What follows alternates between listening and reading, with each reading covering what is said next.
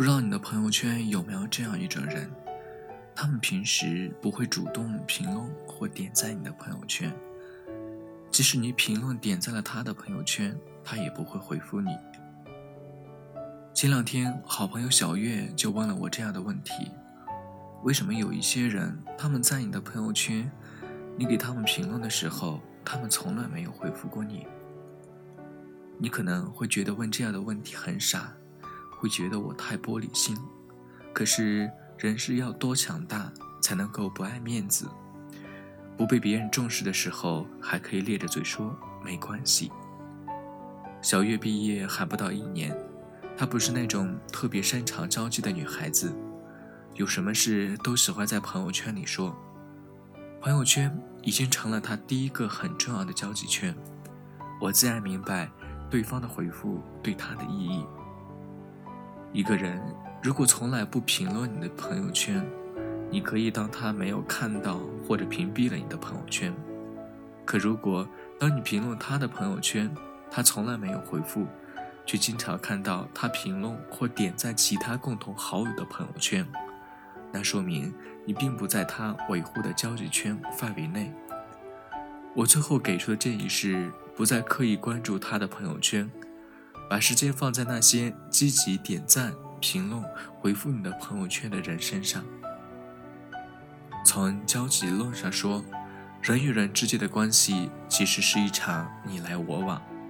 我不是喜欢用华丽辞藻界定友情的人，因为每个人都有自己交际形式和最舒适的相处模式。对我而言，人世冷暖若有三五知己好友已然足够。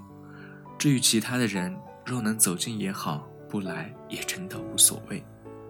友情的可爱之处，在于你伸手的时候有温度，对白的时候有回声。你们可以很久不联系，但见到的时候，还是可以如从前一样像个朋友。而那些从来不关注你的生活，甚至于都不关心你现在在做什么，以至于所有的倾诉。他都茫然不知所措的人，根本就算不上是朋友。所以你之所以难过，是因为你高估了自己与对方的交情。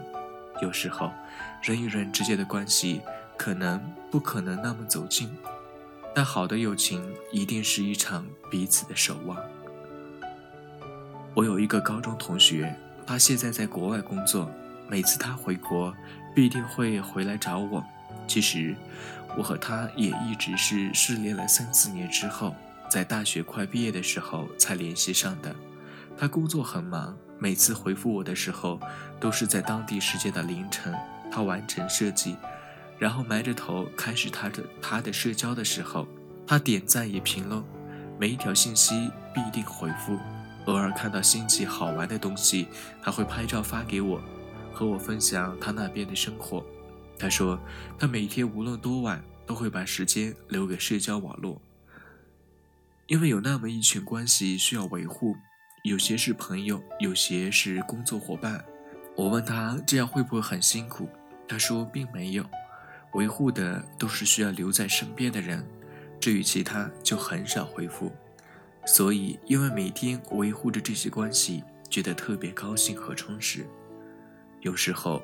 不回应是在剔除一些不必要的社交，而回应是你在维持一种自我认可的交际。许多人的交际误区大概是很容易错误理解一段关系，于是错误理解了一段感情。所以，如果遇到那个从来没有回复你的评论的人，也不必太悲伤难过。他不回应你的关注，说明他根本不是那个值得你关注的人。没必要为他耗费太多的时间和精力，毕竟每个人都有筛选的权利。他在筛选你，你也可以筛选他。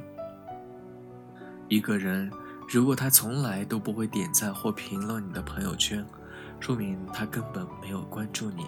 在他心中，他其实是自动屏蔽你的，无非是没有按下那个不看他的朋友圈罢了。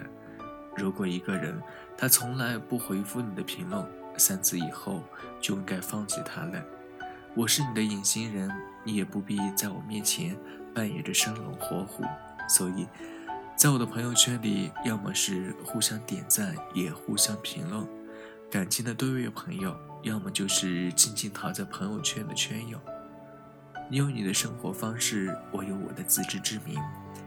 去找那个会回应你感情的人吧，也找那个你愿意回应感情的人在一起。请尽量高兴的活着，别再花太多的时间在那些不在意你的人身上，他不会感动，也不会为你难过，而你要为自己的在乎、自己的劳累，世界都是很孤独，也是很有棱角的。耿耿于怀与遗憾不已都没有太多的意义，千万别把时间浪费在一个隐形人身上。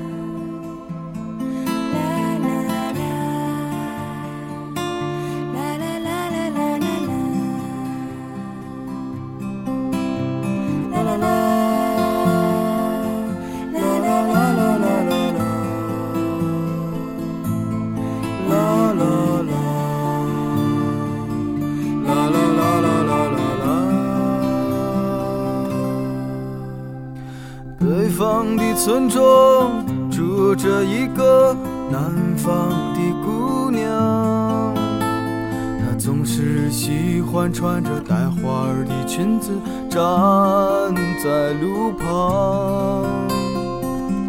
她的话不多，但笑起来是那么平静悠扬。她柔弱的眼神里装的是什么？是思念。的忧伤，南方的小镇，阴雨的冬天，没有北方冷。它不需要臃肿的棉衣去遮盖它似水的面容。它在来去的街头留下影子，方向在回眸人的心头。方向已飘散，影子已不见。南方姑娘，你是否习惯北方的秋凉？南方姑娘，你是否喜欢北方人的直爽？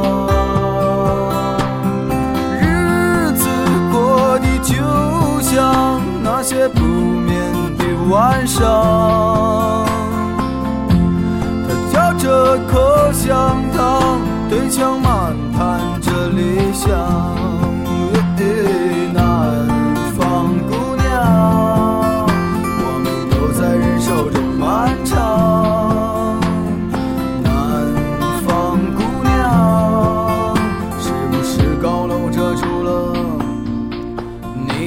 我。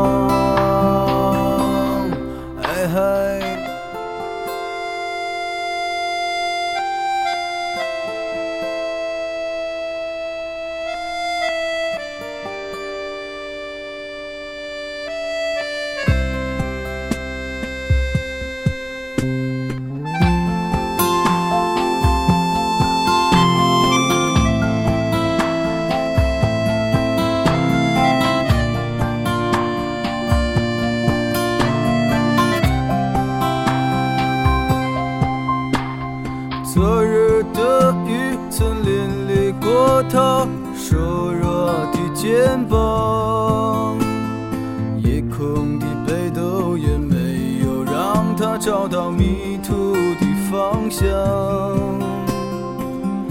阳光里，他在院子中央晾晒着衣裳，在四季的风中，他散着头发，安慰